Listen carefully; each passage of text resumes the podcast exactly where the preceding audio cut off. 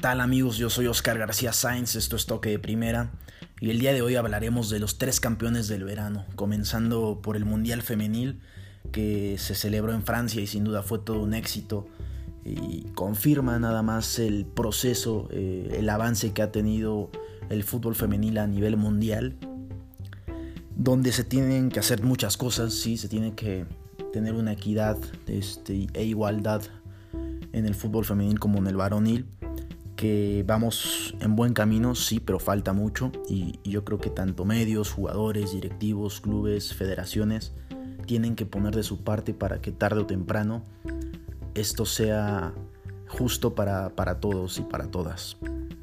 Nos quedamos con Estados Unidos, que queda campeón una vez más, eh, consigue su bicampeonato, su cuarto título y es impresionante que han conseguido cuatro títulos mundiales en, en tan solo 28 años. No, no lo ha logrado nadie, solo Estados Unidos.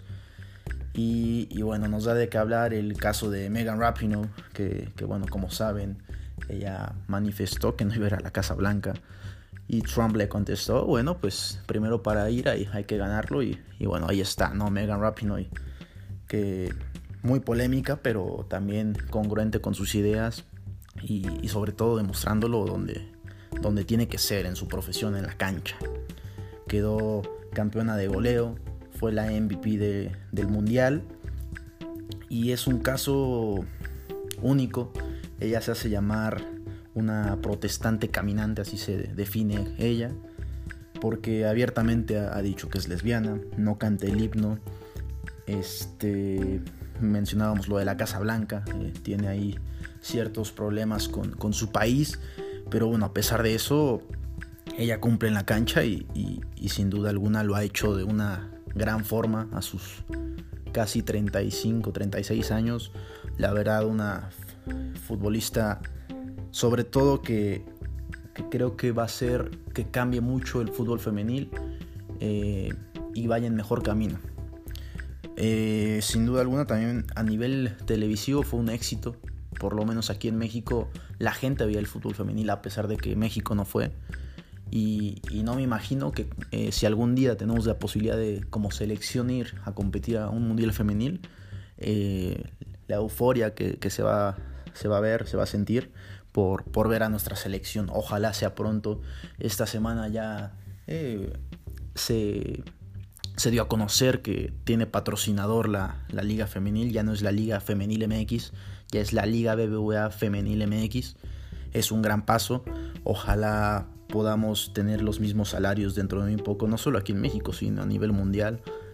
Y, bueno, yo quiero cerrar con eso el fútbol femenil este verano que nos ha sorprendido de grandes partidos, grandes niveles, este, goles, en fin, de todo. Tuvimos emociones y que Estados Unidos otra vez demuestra que es una potencia, que es el mejor equipo en, en este rubro y se lleva a la Copa del Mundo. Por otro lado tenemos la Copa América, que se celebra en Brasil, una Copa América que hay que decirlo. No, no fue la mejor Copa América, un nivel futbolístico muy pobre. Podrá rescatar ciertos partidos, pero hubo otros muy malitos. Y que bueno, se la termina llevando Brasil. Le gana a la sorprendente Perú. Sorprendente, repito, para algunos, para mí no lo es tanto porque Perú las últimas Copas Américas ha estado entre los cuatro primeros. Tal vez no se había hecho tanto notar porque no había llegado a la final. Y ayer compitió, pero bueno, Brasil se lleva la Copa América, tres goles a uno. Eh, polémica porque bueno, sale Messi cuando ganan el tercer lugar Argentina diciendo que todo está planeado para Brasil. Y, y bueno, sí, queríamos ver a ese Messi, ¿no? Con que ya le pues sobre todo sacar el pecho a las balas y hablara y se enojara y, tuviera todo eso y, está bien que lo haga. Nos tardamos muchísimo en ver a ese Messi enojado, pero ojalá también hable en la cancha, ¿no? Porque le ha faltado. No, no digo que no, ya, no ha hecho cosas, sí ha hecho cosas, pero le ha faltado. Para el nivel que tiene, para la categoría de jugador que es, necesita demostrar más en la cancha con Argentina. Porque si en el Barcelona es un fenómeno, pero con Argentina necesitamos más compromiso de Lionel y sin duda alguna también necesita un mejor técnico y necesita mejores jugadores y que la federación tenga un orden y una estructura, porque hay que decirlo, la AFA es un desastre de hace años, ¿no? Ya era para que tuvieran en el banquillo a Pochettino, a Simeone, eh, al mismo Gareca, eh, Peckerman, en fin, creo que hay tantos técnicos importantes argentinos que podrían tomar el mando de la selección y hacer un gran trabajo. El, mismo muñeco Gallardo de River, ¿no? Lo que ha hecho con River es impresionante. Pero en fin, yo creo que Messi se tiene que enfocar más en la cancha y no, no en los problemas de que si el árbitro ayuda o no ayuda. Yo creo. Sí, sí fue una injusta decisión que lo expulsaran en el caso con Medel, pero, pero bueno, ya en un tercer lugar, o sea, ¿Por qué no, por qué no salió así desde, desde el inicio de la Copa América? ¿no? Y si tiene fundamentos de que ayudaron a Brasil, bueno, que los presente a la Conmebol porque sería gravísimo. Así que que no se nos olvide que también Argentina, en un mundial en el 78, eh, ahí sí hubo ayuda a los argentinos, ahí no, ahí no dijeron nada, ¿verdad? Entonces, yo le pediría al señor Leo, al capitán de la selección, que, esa eh, rabia que tiene, ese enojo que ya sacó, que por fin lo vemos, pues ahora lo haga en el campo y, demuestra, ¿no? Se viene una Copa América muy pronto y se viene también el Mundial que sin duda alguna yo creo va a llegar y ojalá lo demuestre porque ya es tal vez su último, el, su último bajón, ¿no? Eh, ya no va a tener otra oportunidad con Argentina, tiene yo creo uno o dos y ojalá pueda lograr algo porque sin duda es un gran futbolista. Y por otra parte, ¿no? También mencionar el caso de Tite, que fue muy criticado con muchas decisiones, le quitó la capitanía a Neymar, se la dio a Dani Alves, un veterano de 36 años, que hace un año estaba lastimado, se recuperó y, y bueno, fue el MVP de esta Copa América. Eh, el caso de Neymar, que no pudo jugar por lesión, por problemas extracancha, y que a pesar de eso, Brasil, con lo que tenía, compitió ganó y fue, fue el mejor. Hay que lo fue el mejor. Tal vez no nos guste tanto como juega, porque nos falta el yoga bonito, el clásico yoga bonito que ya se ha olvidado un poco. Pero Tite, la verdad, se le criticó mucho que no llevaba a, Lucas, a Fabiño, que no llevaba a gente importante, a Marcelo del Real Madrid. Y a, a pesar de eso, se la jugó con los 23 que él creía.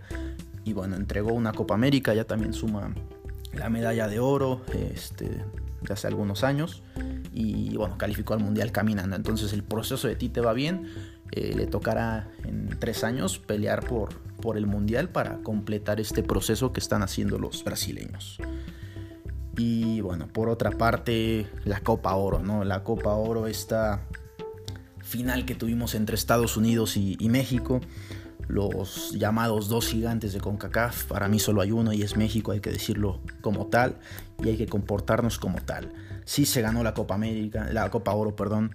México gana un gol por cero con gol de Jonathan dos Santos, un partido muy muy peleado que sin duda alguna esa jugada rompe el, esquema de todos, rompe el dibujo que veníamos viendo del juego y es la diferencia.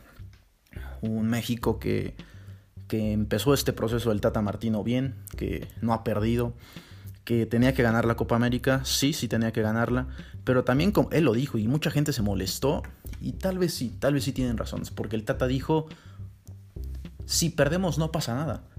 Y yo creo que sí, no pasa nada. No pasa nada a nivel futbolístico. No nos hace más ganar la Copa Oro hoy en día o menos eh, perderla. No nos da nada al final. Es una copa que sí es de nuestra área, es lo que nos toca. Y simplemente, si la jugamos, hay que ganarla, ¿no? Pero eh, no, no da mucho, no da. Es más como utilizarla como un proceso para, para pensar en el mundial, para pensar en lo que realmente nos ocupa y nos preocupa. El Tata Martino si perdía los medios iban a ir encima, iban a pedir muchos de ellos, como, como ya es de costumbre, la cabeza del técnico argentino que no lleva ni un año y, ya lo iban a tal vez querer fuera de la selección. Pero no, yo creo que esto es un proceso y si así hubiéramos perdido ayer, el Tata tenía que haber continuado porque tuvo muchos problemas para armar esta selección, ¿no? Recordar que se negaron varios jugadores a venir y, y bueno, yo, creo el Tata va a ser inteligente, se dio cuenta que, tiene una buena base, tiene buenos jugadores, buenos prospectos. El caso por ahí de, de Antuna, de Alvarado, que, se hicieron notar esta Copa Oro. Y, y que pueden, que pueden ser importantes a futuro.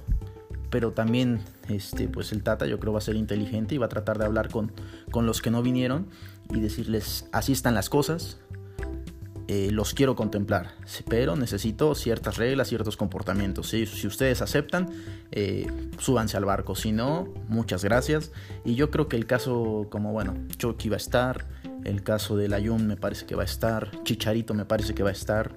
Este, a pesar de que Raúl Jiménez hace un buen torneo y, si, y queda campeón de goleo y le dan el MVP de la Copa Oro y lo que tú me digas, hace falta un Javier Hernández hace falta esa mentalidad ganadora que muchos lo están criticando últimamente, sí, pero el, señor jugó en el Real Madrid, jugó en el Manchester United, jugó en los mejores clubes del mundo y, por algo es así, por algo, algo sabe, ¿no? Algo, algo sabe y yo creo que es importante tenerlo en la selección porque no tenemos a alguien más. Si no es Raúl Jiménez, yo creo que todavía le falta Alexis Vega, por ahí viene JJ Macías, pero no tenemos delanteros, hay que decirlo. Eh, también el caso de Vela, yo creo que Vela ya no va a estar en la selección. El Tecate no va a estar, me parece. Y bueno, HH que llega al Atlético de Madrid, yo creo que va a estar. ¿no? Yo creo que va a demostrar el nivel que, tiene con el Atlético del Cholo Simeone y va a hablar con el Tata. Eh, pues se van a decir todo lo que tienen que decirse, se van a arreglar, esperemos así por el bien del fútbol mexicano y de la selección.